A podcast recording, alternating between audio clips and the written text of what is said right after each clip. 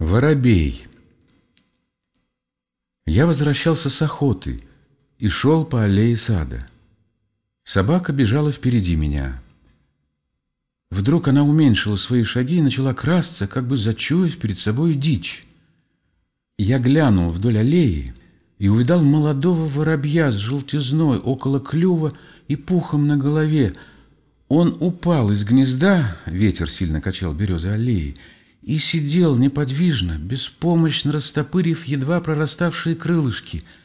Моя собака медленно приближалась к нему, как вдруг, сорвавшись с близкого дерева, старый черногрудый воробей камнем упал перед самой ее мордой и весь взъерошенный, искаженный, с отчаянным и жалким писком прыгнул раза два в направлении зубастой раскрытой пасти. Он ринулся спасать.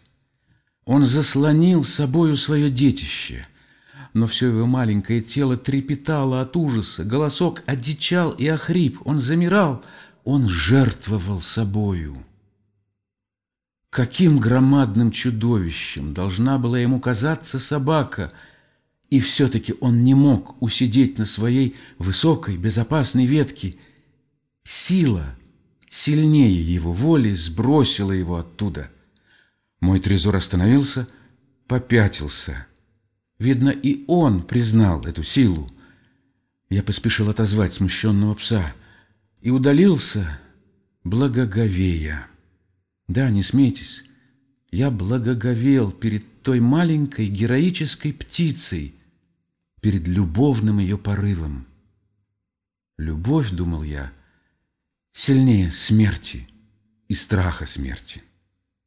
Только ею, только любовью держится и движется жизнь.